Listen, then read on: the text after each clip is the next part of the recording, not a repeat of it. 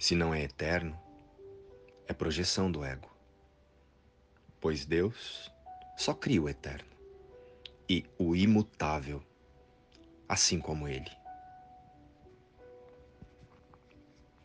Olá, queridos. Como estão vocês?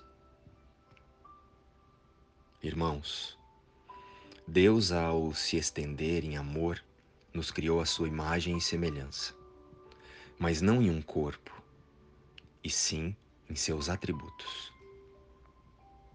Portanto, a única missão que temos ao estar neste planeta é a de realizar a autocura, ou, em outras palavras, a correção de nossos pensamentos, separados de Deus. Esse é o propósito que tanto se procura, e não qualquer outra coisa a nossa própria consciência, através das nossas crenças e projeções, se encarrega de trazer as experiências e os relacionamentos necessários para que tal correção de pensamento seja estabelecida. Precisamos apenas nos colocar atentos a favor do Espírito, a Cristo, e não mais a favor do ego e suas armadilhas. As armadilhas do ego são projetadas para colocarmos na mente desejos, vontades e sonhos temporários, para esconder a nossa única e verdadeira vontade. Relembrarmos a nossa integridade no amor de Deus. E por trás de tudo que fazemos no mundo, estamos sempre buscando apenas o amor de Deus. Mesmo que muitas vezes façamos isso de uma forma equivocada. Mas, ao retirarmos todas as metas temporárias da frente, vamos perceber que é apenas isso que verdadeiramente buscamos. E em nosso autoconceito ilusório, a memória humana, está armazenada uma série de crenças, informações, potenciais e debilidades que nos farão projetar as experiências necessárias para ficarmos diante daquilo que precisa ser perdoado e transcendido em nossa própria mente. O ego, ele usa o nosso autoconceito de indivíduo para que ao final de toda a meta aqui no mundo das formas seja confirmada a rejeição, a separação e a culpa. Contudo, quando permitimos, o Espírito Santo dá um propósito feliz para as ilusões do ego. E curar-se, então, significa abandonar a ilusão do medo e aceitar o amor de Deus como guia interior. Só isso. E é tão simples que o ego não aceita e cria uma série de subterfúgios mentais para nos distrair e nos distanciar da nossa verdadeira meta que é reconhecer a vida em espírito. Sendo assim, é uma enorme distração alguém não olhar para esse objetivo e acreditar que está aqui no mundo para construir coisas, salvar o mundo ou curar os outros. Todos nós, em algum momento, acha que possui uma missão no mundo. Com outra pessoa, ou com o coletivo.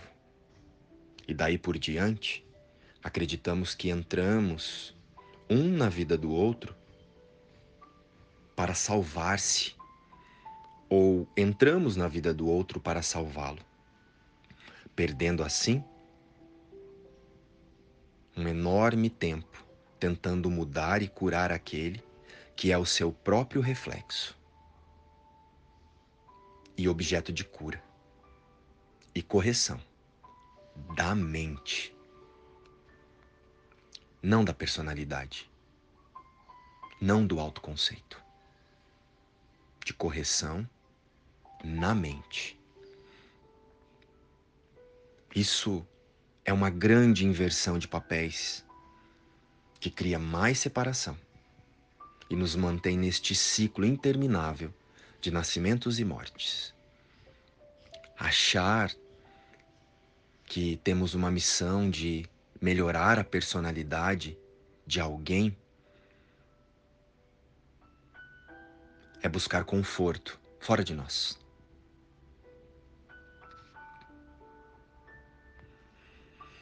Pois o coletivo é mudado através da correção da mente que se pensa separada de Deus e de todos. A nossa missão com o outro, ou com o coletivo, começa com a autocorreção da mente. A mente que se vê e vê o outro como indivíduo, uma pessoa. Pois somos um único Espírito, o Cristo Filho Santo de Deus. Mas fiquemos atentos então, pois existe um plano do ego para não acordarmos para isso. O plano do ego é: você recebe o dinheiro que precisa, a profissão que precisa e as pessoas que precisa, os ídolos para trabalhar sobre si mesmo a validação e a ilusão de separação da fonte criadora. E a partir deste lugar entramos em um ciclo interminável de culpa e culpado, que nos leva a justificar a rejeição, a culpa, o medo e a escassez no mundo. Contudo, mude a sua percepção e compreenda que todos aqueles que estão ao seu redor são anjos, professores de Deus.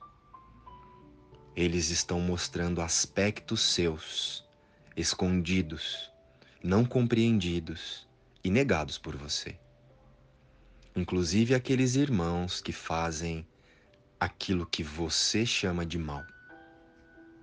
Tudo diz respeito a você. Tudo diz respeito a nós mesmos, sempre. Toda experiência e toda relação é uma oportunidade de cura, de correção para os nossos pensamentos reais. Use o outro como espelho e permita-se olhar aquilo que te incomoda, deixando assim que a luz ilumine a escuridão e a verdade surja na sua mente. Não podemos esquecer que nós olhamos antes para dentro Decidimos o tipo de mundo que queremos ver e então projetamos o mundo lá fora, fazendo dele a verdade tal como queremos e vemos. E nós fazemos com que ele, o mundo, seja verdadeiro através das nossas interpretações pessoais do que estamos percebendo. Se estamos usando a percepção para justificar nossas próprias ilusões, a nossa raiva, os nossos impulsos para atacar e a nossa falta de amor em todas as formas,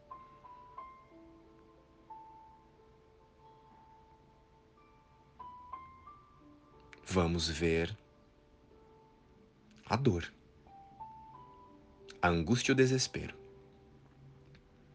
E deste lugar de pensamento, veremos um mundo de maldade, destruição, malícia, inveja e medo.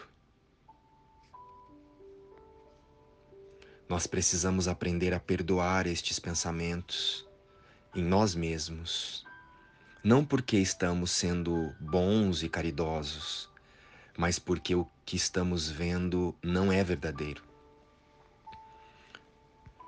Nós distorcemos o mundo por conta de nossas crenças individuais, os nossos apegos. E com isso, passamos a usar defesas tortuosas e estamos consequentemente vendo o que não existe. Percebendo apenas. Percebendo apenas as nossas ideias de indivíduo projetadas em um mundo de medo, rejeição e sofrimento. Que eu me lembre de que Deus me criou a sua imagem e semelhança. Luz e paz. Inspiração, livro Um Curso em Milagres.